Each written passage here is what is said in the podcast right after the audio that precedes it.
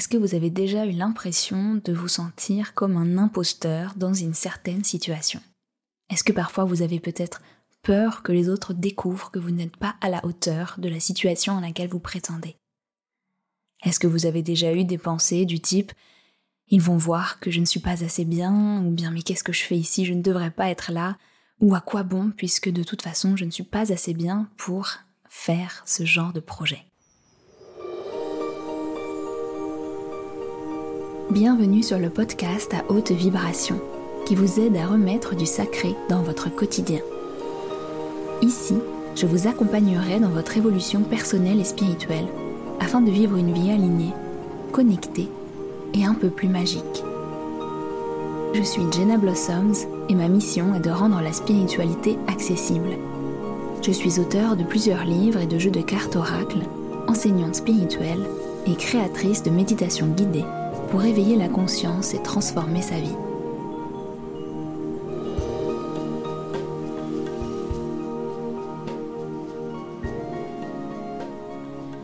Aujourd'hui, on va parler du fait de se sentir légitime et c'est une question que je reçois souvent, le syndrome de l'imposteur, comment se sentir légitime, comment naviguer notre valeur personnelle et nos projets tout en étant à la fois humble mais sûr de nous, sans se sentir un imposteur mais en ayant confiance en nous ce n'est pas toujours évident.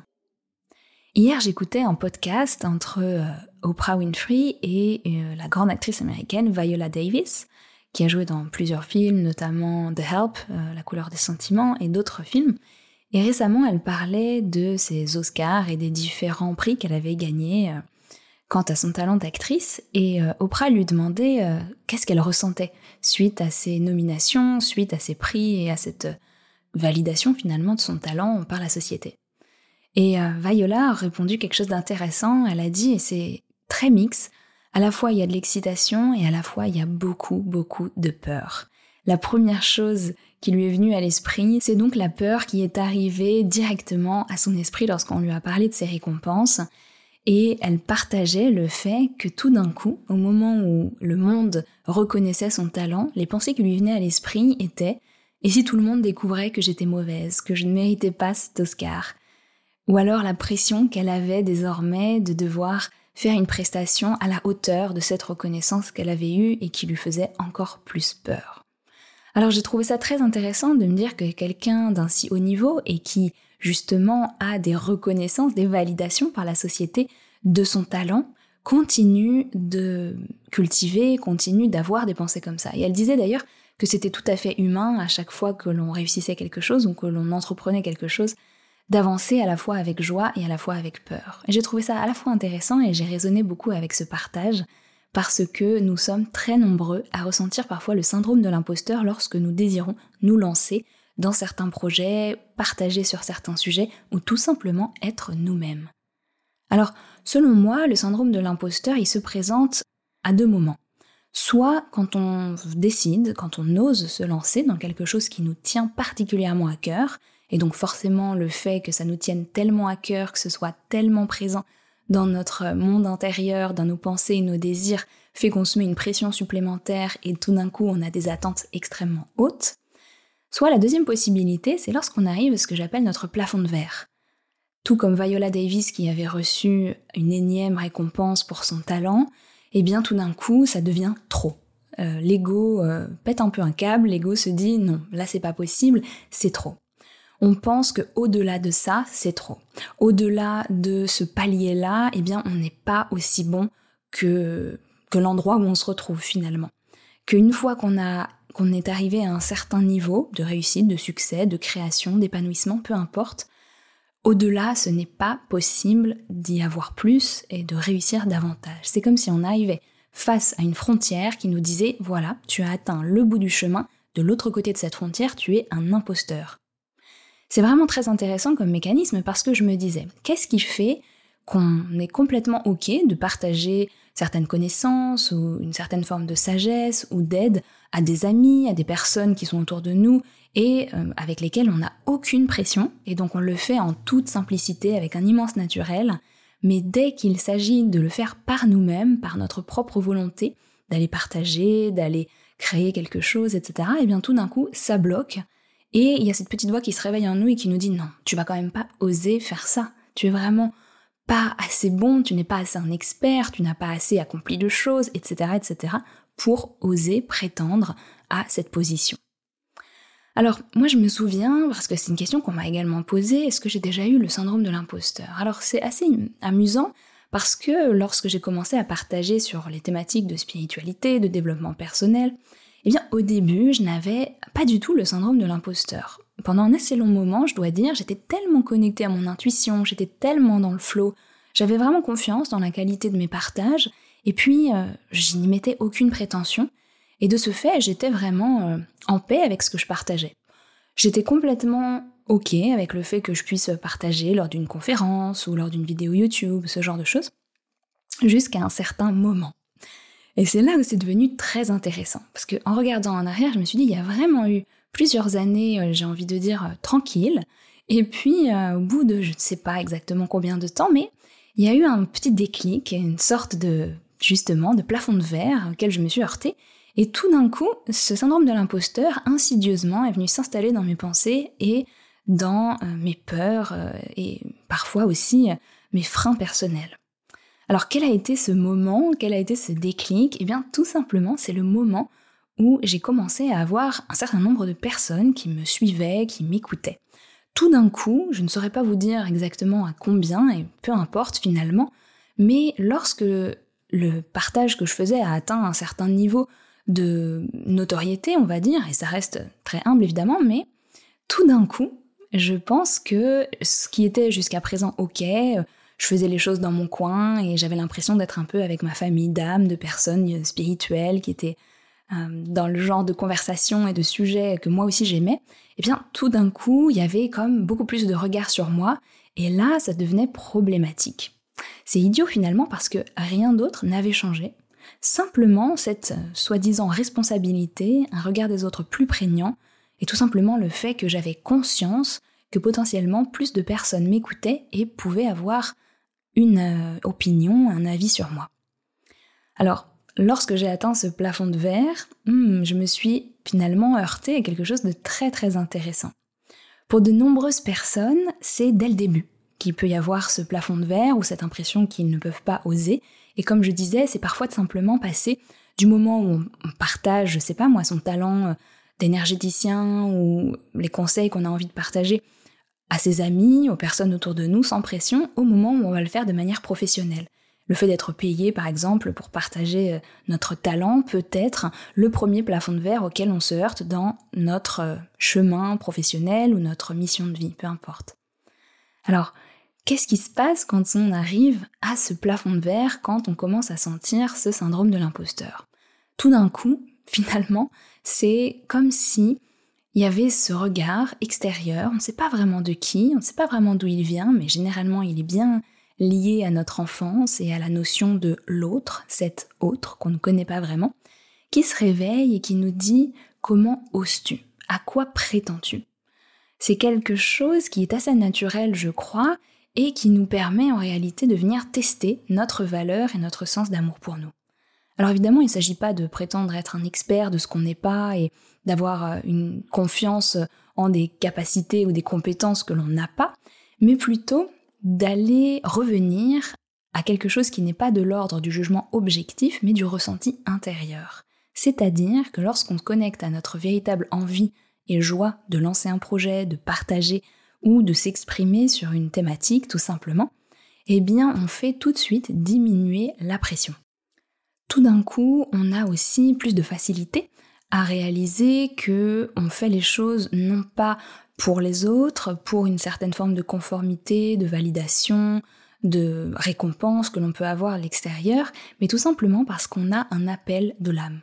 Et pour moi, c'est ça, vivre une vie spirituelle incarnée, c'est parfois faire des choix qui sont courageux, qui sont un petit peu en, décalage avec euh, ce qu'on pourrait aujourd'hui appeler une forme de norme ou de ce qui est attendu de nous, mais suivre quelque chose, une autre voie qui nous dit écoute, vas-y quand même. Vas-y avec toutes tes failles, vas-y même si tout le monde ne comprend pas, vas-y même si tu encours le risque d'être jugé ou incompris. Et je crois que le premier pas que l'on puisse faire pour dépasser ce fameux syndrome de l'imposteur, c'est nous-mêmes accepter que l'on a des failles, que l'on peut potentiellement s'exposer à une critique ou à une opinion négative, que l'on fait les choses avec authenticité mais aussi avec humilité, que l'on fait les choses tout simplement parce que ça résonne pour nous. Alors embrasser nos failles plutôt que de tenter de les cacher, accepter également que l'on fait de notre mieux et que l'on ne peut pas toujours faire les choses parfaitement ou atteindre ce fameux idéal ou ces attentes que l'on pose et qui ne ressemblent finalement à rien de véritablement possible, mais tout simplement revenir en permanence à soi, aux raisons pour lesquelles on fait les choses, à ce qui est juste pour nous, à cette joie qui nous guide et qui nous donne envie d'avancer, de créer et de partager je vous propose de faire la paix profonde avec le fait de ne pas être complètement parfait, de ne pas tout savoir, de ne pas toujours tout réussir, mais simplement d'avancer un pas après l'autre, d'avoir la foi que finalement, en avançant, on trouvera, on découvrira, on comprendra, on trouvera davantage de paix et on continuera également de se former, d'affiner nos compétences, nos connaissances, nos partages. Mais il faut bien commencer quelque part. Et je sais que beaucoup d'entre vous sont parfois tentés d'avoir fait 33 euh, formations, d'avoir atteint un certain niveau euh, dans quelques compétences que ce soit, ou d'avoir atteint un certain idéal pour enfin oser vous lancer, comme si ce moment sera le feu vert pour créer quelque chose. Alors s'il est vrai que parfois on peut avoir une intuition qui nous dit voilà, attends ce moment-là pour euh, faire quelque chose, généralement ce n'est pas par peur, généralement c'est plutôt parce qu'on sent que c'est juste et on est en paix avec ce message intuitif-là. Lorsqu'on attend parce qu'on ne se sent pas assez maintenant et qu'on a l'impression qu'il nous faut toujours plus, autre chose, nous remplir d'une manière ou d'une autre pour enfin oser nous lancer, enfin oser partager ou faire ce que l'on a envie de faire, eh bien c'est là généralement où on est invité à revoir un petit peu notre sens de notre valeur personnelle. Je vais vous raconter une autre petite anecdote parce que je trouve que les partages personnels illustrent toujours mieux les concepts parfois que de parler de manière abstraite. Récemment, j'ai été, euh, par la, vie, les, circonstances de la vie, dans plusieurs événements avec des personnes qui ont, selon les normes de la société, beaucoup de succès. Donc différents types de personnes. Il y avait des personnes avec, par exemple, beaucoup, beaucoup d'argent, des personnes qui sont suivies par des millions de followers, je dis bien des millions. Euh, j'ai rencontré aussi des personnes qui ont fait des accomplissements assez incroyables dans des inventions, des entreprises, ou même des avancées dans la recherche. Et c'était vraiment extrêmement intéressant parce que dans ce genre d'événement, tout d'un coup, toutes ces personnes nous font un effet miroir assez extraordinaire et les pensées du type euh, mais pourquoi je suis là et qu'est-ce que moi j'ai fait et pourquoi est-ce que je me retrouve avec ces personnes-là? Ce genre de pensée peut rapidement émerger et si on n'a pas un minimum d'observation de soi, de conscience de ce qui est en train de se passer à l'intérieur de nous, on peut vite se laisser embarquer par euh, ce train infernal qui est je ne suis pas assez bien, les autres sont mieux, je suis un imposteur, je ne suis pas légitime. Alors ça, c'est généralement l'ego qui est toujours en train de se comparer pour essayer de trouver, de positionner sa valeur. Il va se dire un tel est moins bien que moi, je suis vraiment important et je survis. Un tel est mieux que moi, je suis vraiment pas important, mais j'existe par comparaison avec cette autre personne. Alors, une fois que l'on a réalisé, une fois qu'on comprend, qu'on observe qu'il commence à y avoir ce genre de petits sentiments désagréables à l'intérieur, ma solution pour ça, elle est vraiment simple, bien sûr, c'est tout simplement observer sans juger. Et généralement, cela permet de distiller l'ego, ou en tout cas de d'apaiser cette montée de peut-être de peur, de gêne qui commence à émerger, pour tout d'un coup avoir la capacité de revenir à soi. En fait, je suis pas là pour être mieux, moins bien, pour prouver ma valeur à personne, je suis là pour être moi. En l'occurrence, ces événements, c'était vraiment des circonstances de la vie qui ont permis à ces opportunités d'arriver et ça a été extraordinaire en termes de rencontres, en termes d'inspiration, en termes de, simplement côtoyer des personnes, peu importe ce qu'on pense de ces personnes, hein, peu importe euh, ce qu'on pense de leurs accomplissements ou de ce qu'ils font, mais en tout cas des personnes qui justement me permettent pour moi d'avoir cette expérience personnelle d'effet miroir et puis tout simplement des, des, personnes qui ont une forme d'aura et du coup de comprendre un petit peu plus qui sont ces personnes et qu'est-ce qu'elles ont fait pour en arriver là dans leur vie. Alors j'ai envie de vous poser la question, quelle action est-ce que vous pouvez poser qui soit juste pour vous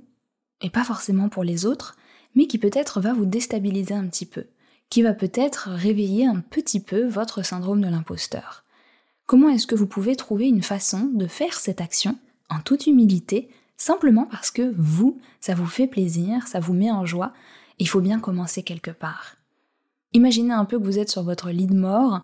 vous savez très bien comme moi que généralement on regrette plutôt ce qu'on n'a pas fait et ce qu'on n'a pas osé faire pour toutes ces raisons mentales, ces prisons et ces carcans intérieurs, plutôt que les choses qu'on a osé faire et qui peut-être n'ont pas abouti ou peut-être ont été intolées ou nous ont euh, peut-être mis dans des situations euh, de jugement ou de critique. Mais si vous, dans votre cœur, ça parle, si c'est important pour vous, alors c'est cette voix-là que vous devez écouter. On m'a souvent également renvoyé euh, au visage ou partagé le fait que j'étais trop jeune pour parler de certains sujets.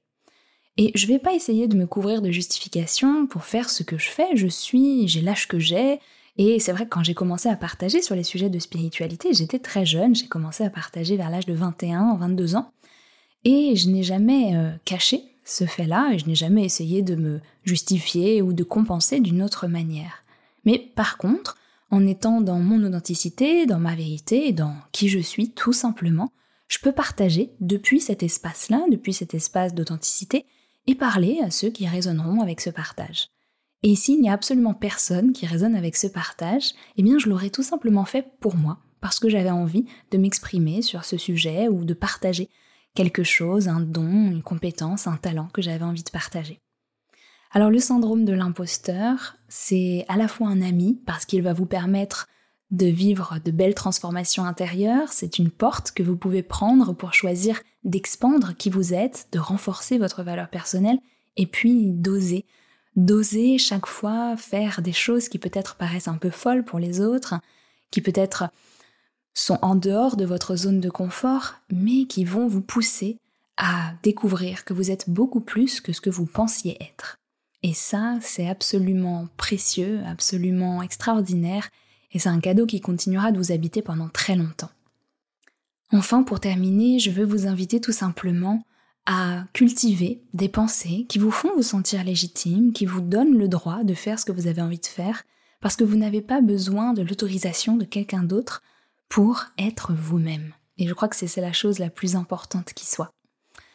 Alors sur ce, je vous remercie d'avoir été avec moi pour ce podcast, le podcast à haute vibration. Comme toujours, si vous avez aimé le podcast, je vous invite à le soutenir sur vos plateformes préférées en le notant ou en partageant un commentaire. Et puis, si vous avez envie de continuer à explorer votre cheminement intérieur, d'avoir davantage de pratiques, d'exercices, de méditation ou encore de soins énergétiques, je vous invite à rejoindre la communauté Reconnect que j'anime chaque mois et dans laquelle nous nous retrouvons pour pratiquer dans le développement personnel et spirituel.